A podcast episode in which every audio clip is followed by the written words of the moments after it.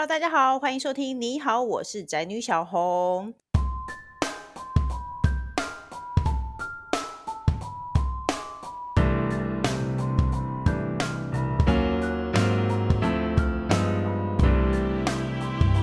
那如果你有在关注我的 Facebook，应该知道我最近人生最大的烦恼就是我的长子他上小一了。那很多爸爸妈妈都说，我都会看很多爸爸妈妈在打卡哦，说家里有小一新生，好开心哦，然后就是开开心心的送他们上学，然后说孩子长大了，会很感动，很想哭之类的。可是呢，我为什么觉得当小一新生妈妈非常痛苦呢？我已经痛苦了大概一个礼拜，我我这礼拜稍稍减轻，但是我确实是真的焦头烂额了。一个礼拜，而且我现在还是持续的觉得，天哪！我希望再把它缩小灯，再把它让它做，再继续塞回幼稚园。因为当小一新生妈妈真的太辛苦了。所以呢，我们今天要讨论家有国小生的妈到底多烦恼，育儿路上的妈妈有多忙多辛苦，甚至有时候还有点痛苦呢。那我们今天来宾呢，是已经当过两次小一新生的家长，而且他还会继续当的。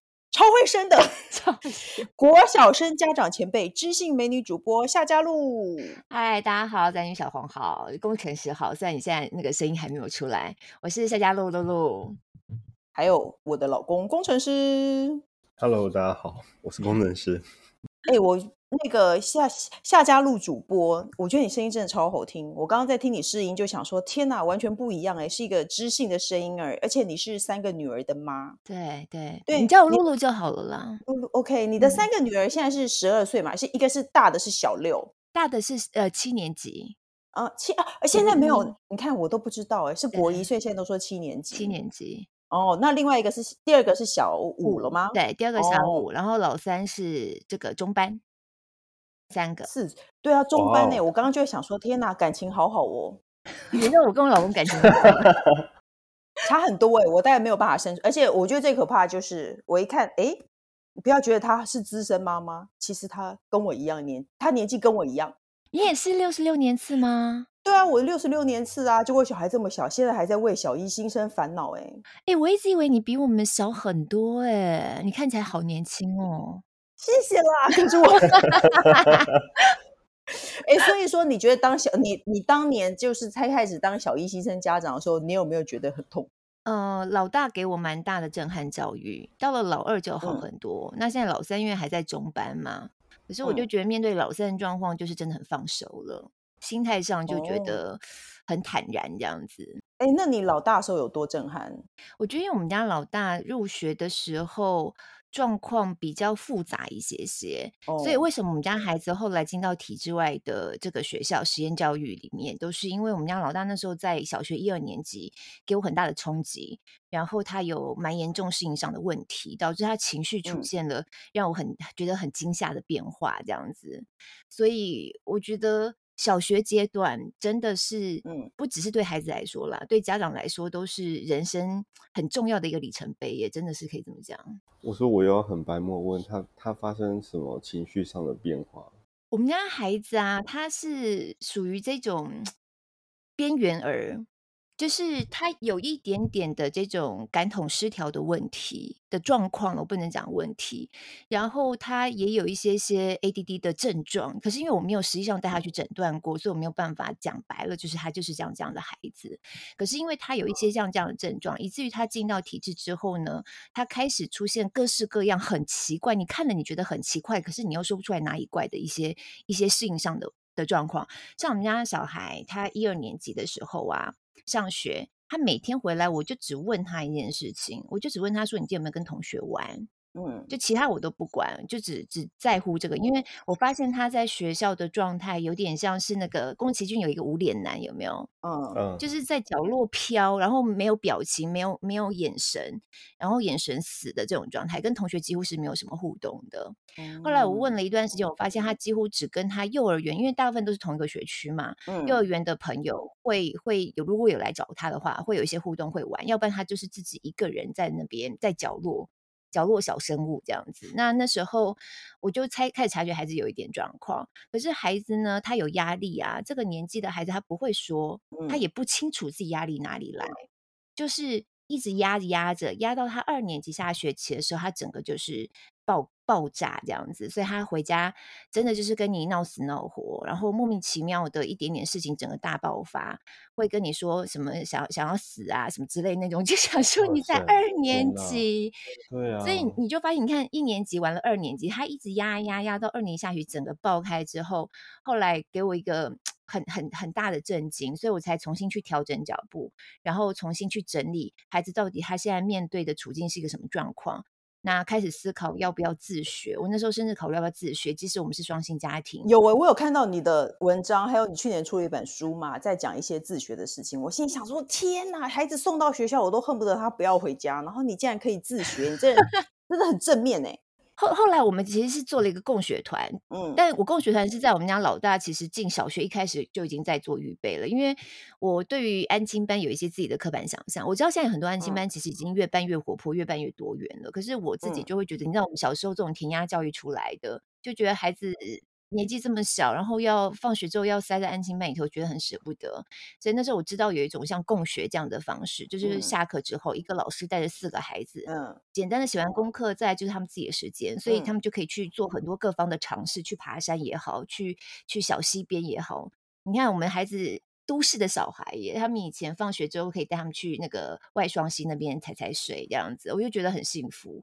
所以那时候帮他们做了共学这样的安排。即使我们有这样的共学安排，你看我们家老大还是，其实有这个共学团的哦。即便有这个共学的安排，我们家老大那个时候状况还是不大好。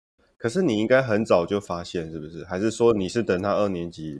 我我一直是一个很迟钝的妈妈，然后我工作上又比较忙，所以其实最早发现我们家的小孩有状况是外婆，就是我妈妈。我记得我记得以前很那是事后了，因为我跟黄聪宁医师，我知道他不久前有上你们节目嘛，嗯，我跟他后来在聊的时候啊，他就说他以前看我啊，就觉得我胆子很大，就是觉得孩子的语言发展，难道我都没有意会到有状况吗？怎么好像都没有带他去做语言治疗，或者做一些这种评鉴评估这样子？可是他是你的老你的老大所以，你可能没有意识到这个是有问题。对，我觉得那是因为我也是第一个孩子嘛，所以我没有一个横向比较的对象，所以在当时你看他就觉得嗯还好啊，然后我都会觉得别人很奇怪，比如说他明明讲话没有这么不清楚，怎么没有一个人听得懂除了我以外，我都觉得是别人的问题。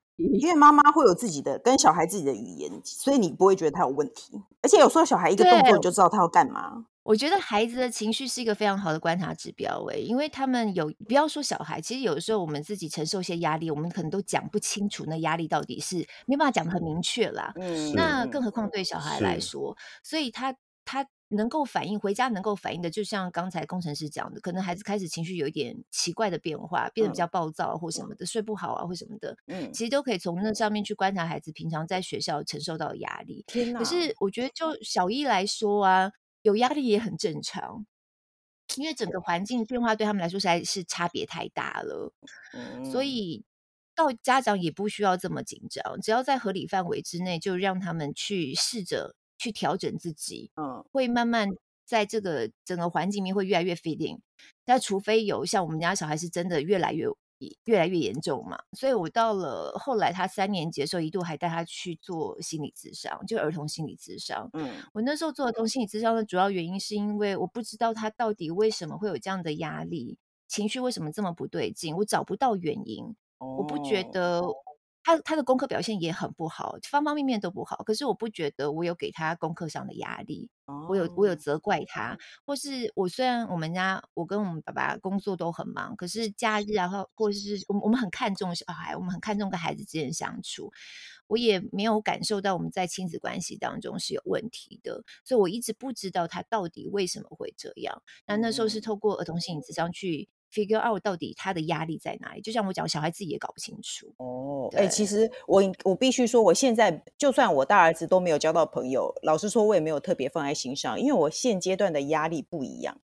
就从我开学，我就开始在烦恼，说好多开学用品，就是学校要准备超多东西，然后书套的一整排，一整排很可怕，一一整个大柜子里全部都是书套，然后站在那边真的要吓哭，然后还有每天掉东西，我儿子只要今天他 所有他只要人有回来就好了，因为他不然一下掉便当，一下掉铅笔盒，一下掉水壶。对，就是你刚刚讲那书套，真的对家长来说是很困惑一件事情，就很有非常严重的选择障碍在、嗯、在文具行里面。哦，对啊，所以你当初有遇到这种问题吗？而且我发现呢，因为我一直我本来以为是不是因为我特别是一个对小孩不上心的妈妈，所以我会不知道这些事情。结果我写了以后，我发现天哪，上千几几百几千个留言，所有人都 在抱怨这 些，大家都有共鸣。你当初没有吗？还是女儿比较有灵性吗？我是指掉东西这一部分。我觉得都会掉，而且家里头就好像，不知道他们书包有黑洞还是怎样。我跟你讲，最常掉的是橡皮擦，我自己觉得。哦，对，没错，哎，我有看到，我告诉你，我一开学前我就听说这件事情，嗯、我就买了量贩包的橡皮擦。对，要要要要买那种一整盒的这样子。而且我还看到那个，我还看到我班上有一个妈妈说，因为她的小孩一直跳橡皮擦，结果她先生太生气了，她先生就用一条绳线、一条绳子穿过橡皮擦，然后把它绑在他的铅笔盒上面。就是让他不要 掉，我会把它绑在他的脖子上了，像没有，他绑在那个铅笔盒上面。我告诉你，父母就会知道，绑在脖子上面，万一被小孩拉，被别的小孩拉脖子，玩的时候就惨了。反正他把它绑在铅笔盒上面，他说果然没掉了。可是第二天被老师投诉，因为他一直在甩那个绳子，像牛仔一样，你知道？是不是小学生都充满这种问题？可是我觉得这是算蛮出街的，让家长觉得很烦，嗯、就是很烦啦。女儿也会吗？女儿也会，可是我觉得男生状况比较严重，而且我听说男生就是跟女生完全不同的状况，嗯、就是男生比较容易接，就是妈妈很烦，老是会接到学校的投诉电话，嗯，或老师打来就是讲孩子怎样怎样怎样。对，然后有的时候会有一些肢体冲突嘛，像我们我们女生呐、啊，就会接到就是女儿在学校被小男生打到这种电话。哦，那相对的男生的家长就会接到另外一个角度的电话。那我们家以前就有碰到对方家长就很紧张的打，一直道歉这样子。哎，我其实我也会，我那个时候就觉得站在我的立场，我还宁愿他被打。因为他如果打了别人，我真的觉得不知道该怎么办呢。所以我跟你讲，小学啊，真的是人生的另外一场修炼呢。尤其就是当家长这个角色，因为从初期开始进去，像你们现在碰到状况，就是有选择障碍，很多东西要买，要准备，永远准备不完呐、啊。然后准备完东西又一直掉啊，这种。然后到后来开始跟老师之间的相处，哦，嗯，然后再后来家长之间，因为孩子可能有一些摩擦，然后家长是要介入不介入的这一种。我觉得那个真的很多人生功课在里面呢。对呀、啊，而且哎，我那天你你有没有家长群组吗？哎，家长群组一直想一直想。对，小孩进到国小之后，家长群组，你后面你的名字后面一定要括号，就是你是谁妈妈这样子。对啊，所以把小孩的名字放在括号。那你不觉得你没有自己的人生了？我死都不夸，我就是想说他大家 就算了。这就是现阶段的人生，我就接受这就是我现阶段人生的样态。哦，因为我看到那个小学生真的很匪夷，我就看到家长群主说，哎，这个水壶是谁的？就是他女儿多带了一个，嗯、因为除了掉东西以外，还会有你多带东西回家。我有听有，有可能对，把别人带回家。对啊，我听过有人说带两个书包回家，我心里想说，为什么他会不小心背了两个书包呢？结果我那天。因为我们也发生了这件事情，我就谜底揭晓了。就是呢，他是说同学 A 捡到一个水壶，就拿给同学 B 说：“这是谁的？你知道吗？”然后同学 B 不知道该怎么办，他就收着，然后就带回家，是不是很烦恼？然后家长就要问说是谁啊？还说：“哦，那我我们要在学校门口面交，还是我就帮你洗干净？”嗯，就牵起了家长友谊的桥梁啊，家长就开始有一些互动啊，这样不也蛮好的吗？哎，那你有没有看到我板上还有一个人说，他说掉东西就算了，然后呢，他们是在那个舞蹈教室，因为要可能换、嗯、换舞衣，所以呢就会常常会捡到小孩的内裤，所以有小孩没有穿内裤回家，然后我就觉得很扯了，然后竟然有人说他小孩穿两条内裤回家，你有发生过这类的事吗？没有，但是我觉得小孩世界充满各种可能。哦，哎，还我觉得女我找错人，因为呢，那个女儿比较有人性。对啊，应该找儿子，有儿子是不是？对啊，我觉得有儿子世界完全是另外一种世界。对啊，哎，那我还要请问哦，因为我真的觉得家长群组有一点烦。然后你身为主播，你工作这么忙了，你还是会一直在上面。应该要，你觉得家长应该要踊跃发言吗？像我其实是连。人家贴了什么，我其实是连谢谢都不会回，因为我觉得不是没有礼貌，是因为如果有三十个同学，那一个讯息下面就会有二十九个谢谢，你不觉得很烦吗？那你们家长群组里头有老师吗？没有，我们的老师不加人，然后就是老师就会告诉某一位家长，然后那个那位家长就会贴一些小孩的照片，然后下面就会有一串说谢谢谢谢谢谢，或者是什么好可爱哦，什么谢谢老师之类的，你不觉得这样很烦吗？我觉得这就是现在亲师之间沟通一个。很很需要重新学习的功课，因为这到底是好或不好，实在是很难讲。很烦，确实很烦。可老实说，你也你也必须承认它很必要。你看我们家三个小孩啊，每一个小孩都会有这样的群组啊。然后还有有的是有老师的，有的是没有老师的，然后有的是跨年级的，因为我们家小孩在体制外实验学校嘛，然后他们是三学期制，所以我们那时候因为有放一些假是其他学校没有放的假，然后家长就要组团自己揪团来组营队这样子，所以又有另外一个群组专门在揪团组营队。你到底有几个小孩群组？好多，超多小孩群组的啊，然后还有小孩的好朋友的家长有另外组一个群组。哦天呐，哎，那你你是你身为一个主播，你有空做这么多事吗？而且你还要跑三铁，还 要跑三铁。对啊，我觉得那个妈妈的那个能力都是后来慢慢被培养起来。你可以的啦，没有不要那个小看自己。因为我后来发现，你跑三铁的时候，就是你老公在带小孩，所以我在想，我有想过你是不是为了逃避带小孩而去跑三铁的？没有，没有，我老公也跑三铁，我们两个都跑，所以你们俩分开就是另外一个带，对不对？我们有的时候会一个，就是把我们的赛程错开，一个礼拜六跑，一个礼拜天跑。那没有跑的就顾小孩这样。那练习的时间怎么办？我们一起出去练呢、啊，因为我们家小孩现在都还蛮习惯我们的作息了，所以礼拜六、礼拜天有时候很早我们就出门，然后练一趟回来，大概早上九点钟，他们可能也才刚起床。我觉得小孩大了就出头的感觉。哎，我都看到有一种。有一种要横越沙漠什么之类的，然后要去比二十天的，我就想说，天哪！如果要可以，我可以离开家庭二十天，我就要去横越那个沙漠。觉得横越沙漠还比顾两个小孩简单哦。对啊，因为小孩，而且我觉得现在大的跟小的，我觉得还有作息时间问题。然后小学生超早上学，你有没有想过小学生为什么要那么早上学？对，非常早，这是为什么？后来我到体制外实验学校，我有松一口气的感觉，因为我们学校都是八点半到就好了。好棒哦！对，我觉得八点半是一个还蛮有人性的时间呢，上学时间，因为八点半也不会太晚呐、啊。嗯、可是真的，以前都永远永远是最后一个进校门的，因为以前好像七点四十分就要进学校了，现在是七点五十，我们是七点五十。对啊，好辛苦哦。然后我小的要八点，所以我早上送一趟大的回来以后，我再回家以后再去送小的。嗯，所以你有没有发现哈，你孩子一旦进入到小学之后啊，你的日子会变得很快，然后你会发现你的一年一年的过去，你的行事历都是跟着孩子学校的行事历在走。对，比如说现在开学了，然后过一段时间要办什么亲师会了，嗯、然后再来要办什么园游会了，然后再来要准备考试了，然后诶，就就一个学期就结束了，然后过了两个两个月的假期之后，然后又回来了，什么就全部就跟，然后孩子就长大了，一个学期一个学期这样，孩子就就长。因为你因为你已经出头了，我必须要说，因为你已经熬出头了，而我现在是正在熬。我只是我现现阶段的想法是，我每天早上送出去两趟小孩，我都已经买好菜，然后我自己吃完早餐，一看，哎，才九点呢，怎么会九点以前我就做好这么多事？啊、因为突然觉得你人生其实非常充实，然后你还有很多时间可以做其他事情。可是我还蛮建议，我还蛮建议家长，如果可以的话，还是尽量有机会进班就进班，就是像应该是每个礼拜。会有一个早上会有晨光时间哦，没有了，没有了。现在疫情已经没有了，很多家长都在我身边，有很多，再有两个朋友也是小一新生的妈妈，就说学校都没有、嗯、都没有看过学校长怎样。第一天上学，小孩就自己进校，然后就很担心小孩掉了，因为我们现在没有办法进去，现在是真的没有办法进去。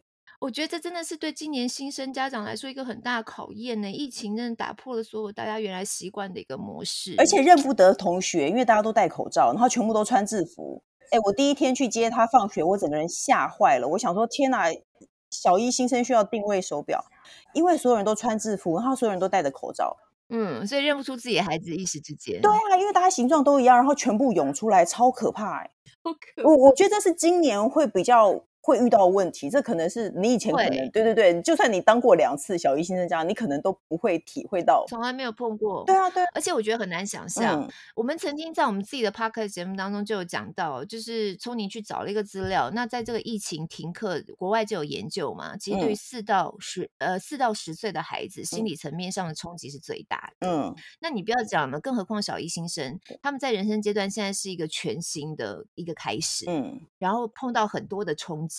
冲击过程，他们自己要调整，可能会碰到一些挫折，嗯，然后又是疫情，每个同学都遮着半张脸，老师也是。对啊，我觉得那个其实很难想象哎、欸，对孩子来说造成的压力是还蛮难想象的。是，那就没有办法。现在这是全球的问题，大家就只能认了，对，对不对？哎，那你有买过一些自修的书，想要认真当个家长吗？或者是因为我还我上次还看到徐若瑄，她说她的儿子上小要上小学还是幼稚园之类大班，然后他就把他的课本全部读过一遍。他说妈妈要先会。啊而且是英文课本哦，他说：“他说妈妈要先会，我才能教你。因为你不要想象说那是什么三加三等于多少之类的，因为他是他他应该是在新加坡念英文是有点难的，他全部都读过一遍呢。你也不会做这种事，是不是？不会。而且我真的觉得现在家长就是因为孩子生的少嘛，然后大家专注都真的就在孩子身上，就自己压力也都很大。所以我有时候在这个过程当中，我一直在想说，我小的时候我爸妈是怎么对我的啊？”嗯，那为什么我们现在自己长大了成了父母的时候，我们是用这样的态度在对待小孩呢？这样子，我我心里头也有很多的问号。可是因为它就是一个气氛啊，当你身边所有人都这样的时候，你自己会有压力。你的脸书上每个人都给孩子塞了这么多的课程，然后每个孩子英文都好棒，然后都可以去参加一个什么数学的竞赛的时候，你其实你就会有压力啊。嗯、但因为我们家老大给我很大的震撼教育，所以我很早就就释怀了。我记得我们家老大小的时候，我也是看大家的脸书，每个孩子都好棒这样子，嗯，然后我也觉得我们家老大，因为从小就是双语幼儿园，怎么上了国小一年级英文简单的这么这么这样子，然后可以考这种分数，想说到底是有什么问题？那分数拿回来真的会吓死我，就是我不可不可思议这样，就我我心里头就有那种焦虑，然后我又想说，那我到底要不要给他补英文啊？是不是要再加强什么东西？而且我们共学团都在玩这样子，我我所以你也走过这一段。有，就是很挣扎。可是因为我们家孩子那时候状况真的很不好，嗯、然后因为我我有信仰嘛，然后我觉得那时候神给我一个很强烈感动，让我突然就是被被棒喝清醒过来。就是那时候那时候我就有一句话就问我说：“你觉得神在乎他英文好不好吗？”我后来发现，其实在乎的不是他的英文好不好，而他的生命好不好。那当时孩子的状态是在一个生命很混乱的状态，所以我那时候就放开了，我就根本不会去想说还要再补强什么，然后功课上要怎么怎么注意啊，英文上要怎么样，就完全不在那个重点上，反倒是把眼神拉回来，聚焦在孩子情绪上，要怎么样把他整理回来。哦，那就是跟我一样啊，我从很在意他漏东漏西。到后来，他人有回来就好了，因为他人有回来是最重要的，其他都算了，就习惯了。对啊，其实是这样子，没错哎。所以我觉得，就是如果说现在有听众哈也是小一新生妈妈的话，你就你就只能放开了，很多事情就是往好的方面想，就是他没有大问题就算了。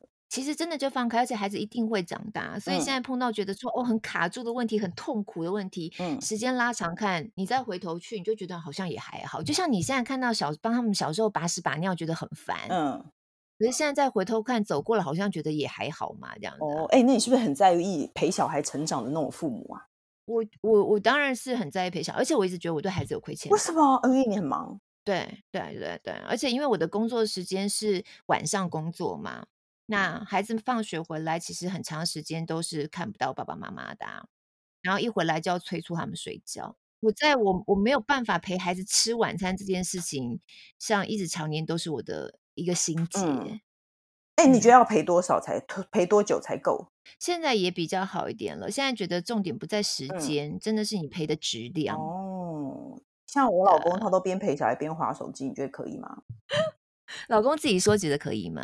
工程师先生，因为他自己觉得很可以。嗯，我觉得很可以。没有啦，就是也没有，就是呃，比方说，有我不是说一直在滑，就是他们在玩的时候，我就会滑一下。我是觉得，因为每个家庭的生活样态不一样，嗯、总是可以找到一些一些方法，然后去放在有质量的相处上。嗯、像我们家。呃，我觉得，我觉得这几年下来，我还蛮喜欢的，就是我们偶尔会陪小孩睡觉的时候，那个睡前的聊天时光。哎、我也喜欢呢。结果我昨天叫我老公陪他们睡觉哦，因为最近我都比较早睡。我老公陪他们的时候，他在划手机。你想说什么吗？没有。哎、欸，你老公会划手机吗？我老公不会，因为他年纪比较大，就知知道这个行为非常伤眼，然后他躺躺下去就睡着了。可是我觉得这是爸爸跟妈妈陪小孩睡觉很不一样的地方。嗯、像我们家老公陪小孩睡觉就很在乎说，都几点还不睡，赶快睡觉，不要讲话了这样子。嗯、可是我陪小孩睡觉，小孩就是真的会一直跟我讲话，我们就会讲很久，然后真的弄到很晚。对，那你又会很着急，想说还没睡，隔天早上起来上学，可是心里头又觉得我好喜欢跟你们像这样子聊天的时候。哦，哎，其实我觉得我大儿子上小学以后，我会觉得我小儿子可能比较会备受冷落，因为我开始每天会很关心他发生什么事情，然后我就会一直跟他聊天。那我觉得这个事情，这这个东西真的很重要，就是你你要跟小孩谈心，你要问他发生什么事。对，可是我觉得真的很难免呢。我们家一定是所有的状况，每一家都是一样啦，一定所有状况就最大的最先碰到嘛。嗯、那你也是第一次当国小学生的妈妈，嗯、像我们家姐姐现在七年级，我也是第一次当国中生的妈妈呀。嗯、所以你一定会特别专注在第一个状况。那我都会觉得，我只要把第一个处理好了，嗯，或那个经验累积了，第二个我就会轻松很多。那确实也是如此。哦，哎，那你有让他们用手机吗？我们因为年纪比较大了，你看我们家姐七年级了，嗯，然后老二五年级，所以他们确实都有手机，而且因为他们在体制外的实验学校，所以他们很早就开始会学习使用数位工具在学习上，哦，所以他们确实比较早开始有自己的 iPad 啊，或者是手机这些。那他念电脑，他念一般小学的时候，你有让他有用手机吗？因为我发现这好像是现在很多家长的问题，也就是大家很怕找不到小孩，但是学校好像又禁用手机，这个方面你怎么看？因为我们孩子在共学团，然后他们、嗯、像我们家老大，他二年级开始就被培养自己要独立的通勤这样子，嗯、坐公车，所以那时候有给他们教那个智慧表，儿童智慧表，嗯。嗯，那时候都用这个，在他们低一年级的时候，二年级你就让他自己坐公车上学。诶，训练啦，嗯、就是在可控的状况之下，而且共学团老师也也曾经放手让他们独立，让他自己一个人独立的坐公车，嗯、而且曾经有把小孩弄不见过。你举的例子好妙。我本来因为我上班嘛，我本来预期那个共学老师他是这样子骑着摩托车跟着他上的那一班公车，跟着一起走的这样，然后到孩子下车那一站。嗯、后来发现我误会了，那个老师有一次呢，因为那一天共学团刚好其他孩子都请假，只有我们家姐姐，然后老师是跟他直接约在下车的那一站，所以我们在那边碰面这样子，就没想到，嗯，孩子都没有出现。这孩子就不见了，啊、天哪，那怎么办？嗯，然后我是我是在五点多，我快要 on 新闻了，大概我是六点 on 新闻嘛，大概前二十分钟接到共学老师非常紧张的电话，而且呢，嗯、我不是说孩子都有带那个智慧表嘛，可以定位，可以打电话给他，偏偏那个老师又比较没有经验，嗯、他没有先确认孩子智慧表。已经没电了，所以那天孩子智慧表完全失去功能，这样子，oh. 然后孩子就不见了。Oh. 然后他等不到孩子，他也等了很久，都等不到，才不得已打电话给我。可是我已经快要 on 新闻了，我一接到电话，我想说现在是一个什么状况，我也快吓死。那怎么办？结果就在就在电话当中的时候呢，老师突然喊说：“哟哟，看到他了，看到他了，他来了，他来了。”就知道哦，好，孩子回来了。后来回头那天回家就问你们家姐姐到底发生了什么事。嗯，然后姐姐就说：“因为可能他个头比较小吧，他讲不清楚。反正他总而言之，他是要准备下车了。嗯、然后司机可能没有看到他哦。”然后司机就没有注意，就过站了。嗯、那过站之后，孩子就开始慌张，想说现在怎么办？这样子，那司机也有发现不对劲，还有我们碰到的是一个很好的司机。嗯、那因为我们那边要下车的地方距离终点站已经不远，司机就索性呢，把他直接就开车带到终点站之后，哦、交接给对面要发车的司机。对，然后孩子后来就是因为这样，然后就平安的回来。可经过这个过程之后呢，我就发现，终究是可以解决问题的耶。孩子在外面，其实他还是有办法克服他当下碰到的那个小小的困难。你没有害怕到怎么样？就是以后不让他自己？不会啊，因为我没办法呀，嗯、我就是要上班，不然怎么办？嗯。后来我们家姐姐开始就自己做捷运呐，然后做捷运也常常会坐过站呐，会睡着啦什么的。嗯。然后你就会，我就会接到她打来电话。嗯，然后一打来就哭，哎妈，我现在不晓得人在哪里，我坐过站，怎么在这样的？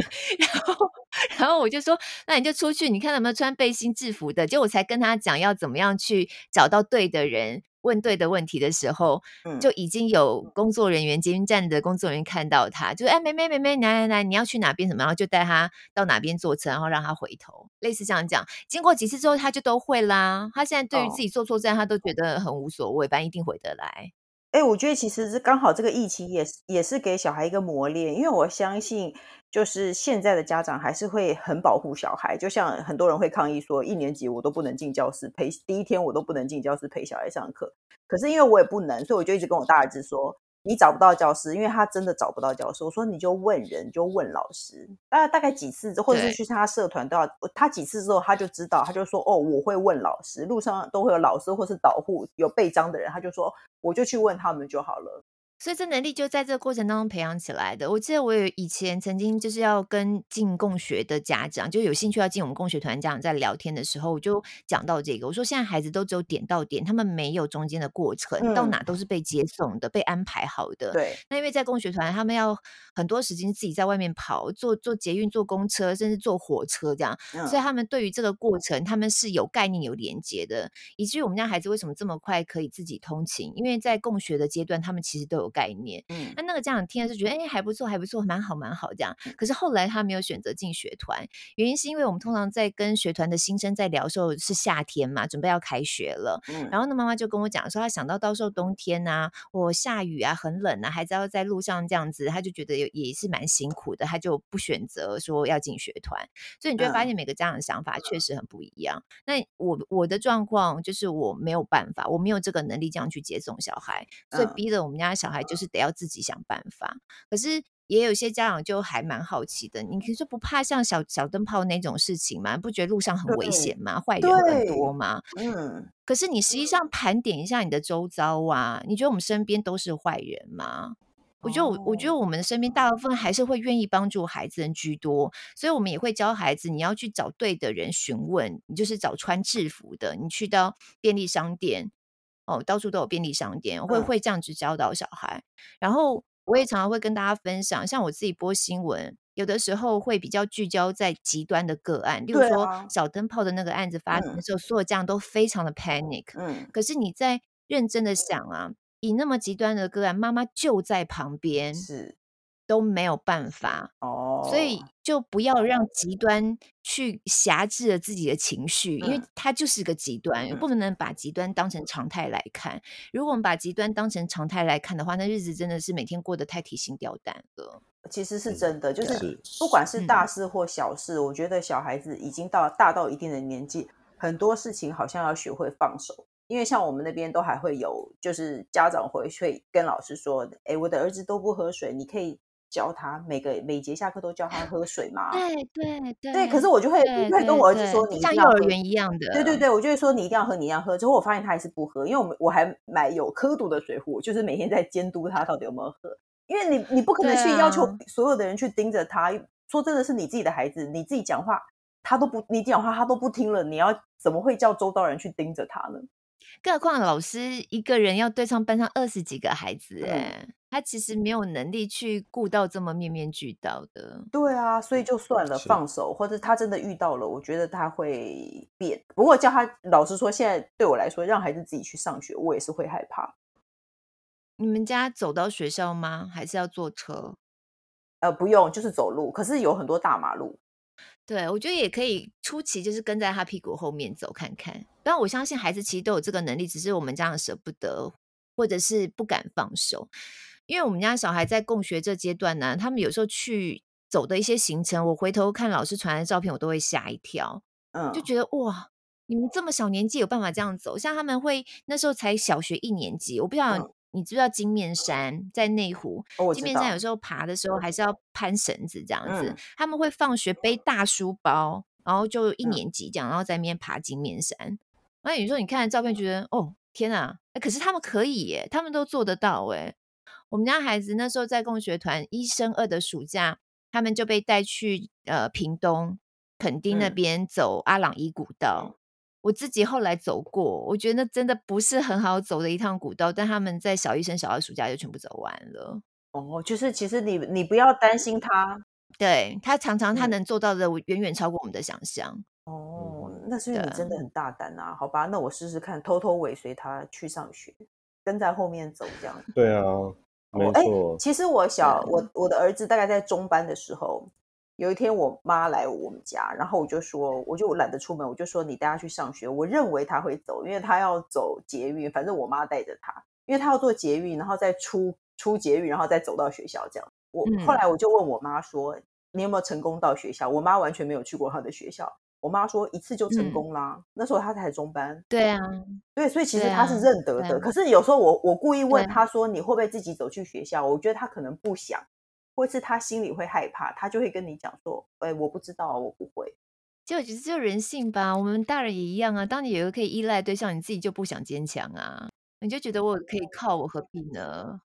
哦，就是反正你要当小小学生的妈妈，开始练习让他早点独立是好的啊！我好想知道，像你这样理性的人，你会破口大骂吗？哎呦，就骂到自己闭嘴啊，自己都闭嘴，所以你也会，然后自己都觉得很好笑。那会会会。那你觉得黄聪宁会大骂小孩吗？因为他看起来也不会。我跟你讲，他凶起来很凶的啊，他看起来超不会诶。他凶起来是很有威严的哦，他不需要那种大声嘛哦，所以大家也不要，我的意思是说，请大家也不要自责了。如果你偶尔对小孩很凶的话，其实黄聪宁也会哦，露露也会哦，黄聪宁会哦，而且黄聪你在节目上也有讲过，他以前情绪失控的时候，然后都被小孩记恨这样子哦。可是我觉得，我觉得情绪难免，可是小孩子越大，他越会学习你，所以我最近都在学习控制我自己的情绪。有啊，就是要。转移自己的注意力啊，嗯、然后黄松你每周教大家一个方法，就是你看一个物体，嗯、然后再想它的颜色，嗯，然后多数几个你身边的物体，然后什么颜色，白色的帽子啊，嗯、黑色的鞋啊什么的，这样，那慢慢你的注意力就会被转移。我听我听过他讲这件事情，可是没有用。我我自己觉得，我就是盛怒下不会去想这件事情，你平静下来你都知道，可是盛怒下你就不会去想。我觉得这就是最困难的一件事情，所以我自己在盛怒之下，我有时候会逼自己就是离开现场就对了。但有时候也是因为太生气了，我会觉得我不想理你，然后就会离开那个现场。哎，那你会跟小孩说情绪是性字眼吗？我现在我现在想冷静一下，妈妈现在不想看到你之类的。我会我会说我我现在冷静一下，然后我没有办法，我没有办法现在跟你说话这样子，但我不会说我不想看到你。哦，嗯嗯嗯嗯嗯，好吧。可是我真的觉得阶段不一样哎，因为你们孩子还比较小，所以我觉得面对有时候比较小的孩子啊，可能就是暂时要给孩子一个空间让他去闹。嗯嗯嗯，所以反正结结论就是呢，大有大的烦，小有小的烦。不过大也有大的好，小有小的好。你遇到你就只能面对他，你都已经生出他，你能怎么办呢？对啊，你不觉得这也是人生很有趣的一件事情吗？你就随着孩子的年纪，然后自己也跟着成长。哦，哎，那基本上育儿路上，你觉得你的老公是神队友还是猪队友？我觉得他是神队友，他真的帮了很多忙，而且他因为我的工作的状态，他其实承担了很多照顾孩子的的大大小小琐碎的事情。啊，没有，因为我老公因为 我的工作状态，所以他很轻松，因为我不是一个需要固定上班的人。嗯，对，因为我我听过，就是就是很多爸爸可能就是要很早下班去接小孩或是干什么，就是。也是要做事，可是基本上我就是一个不需要固定上班的人。那你就赶快给自己塞一点其他事情做啊，还不去去找一个他也不承担更多责任，羡慕嫉妒恨吗？去 Seven Eleven 打工，然后而且要选那个早上送小孩上学的那个班，可就就是硬要出门就对。可是孩子给老公照顾也有承担一定的风险啊，像我老公以前就有弄东西弄就是完全没有熟的那种肉类有没有？嗯，然后给小孩吃，然后他也吃不出来东西没有熟。但是小孩最后还是平安长大啦，就是把是啊是啊，所以这就是放手的一环，就是没错，对对对，你让小孩独立和让老公独立，你自己都会比较轻松。所以很多妈妈都会觉得老公都不帮忙，但是这中间过程啊，嗯、也有可能是老公一度很想帮忙，但因为就是做不好嘛，然后妈妈又在旁边看了，觉得很讨厌。嗯，你不要来了，我自己弄就好了，烦死了，这样子一点事情都不会做这样。然后先生被骂，慢慢想说好吧，算算算，然后就越来越不做了，这样。所以不可以这样子，嗯，就是做的再怎么烂，你都吞的，然后让他还是继续做。哦，我我跟你讲，我老公他洗就是洗碗或洗锅锅子，他都不会扣锅子，应该要扣，就是让水利，你懂吧？女人都懂这件事情。对，对对对，我老公就不会，他怎么讲都不会哦。然后我好说歹说，他都不会扣过来。后来。我也不会因此而不洗，因为我我我也不会因此而不叫他做，因为我觉得这样我太吃亏了。就他每次洗完以后，我就会对对对，十分钟我就会进去把东西都扣住，不然怎么办呢？你把事情都揽在身上，就是累死自己啊。不过我觉得妈妈还是要适时找人帮忙啦。嗯，就是不管怎么样，要找到一些可以支援自己的的的管道助手，我觉得那都很重要。像那种找家事阿姨呀、啊、什么的。嗯因为有些事情真的没有办法交给爸爸也，也也实在是还是得要自己善后。诶，我有发现那个这热衷于学校事务的几乎都是妈妈，然后我就叫我老公去当导护爸爸，就是在马马路指挥交通的。对啊，因为几乎都是妈妈在做这些事情哎，我就想说，天哪，我才不要做这些事情呢，很晒太阳在那边指挥交通，我就叫我老公去。不过他大概是唯一一个老公，啊，其他也还是妈妈哟，导护。几乎都是妈妈，而且我朋友说，他们学校会有很多在图书馆的啊，或者是帮什么什么教务处啊。其实学校有很多不是老师的人，都是妈妈去当义工。大部分都还是。可是我跟我朋友研究过这些事情，我在想说，就算我没事躺在床上，我也不想去当义工啊。我朋友就说，他们应该是跟婆婆住，就他不想要回家。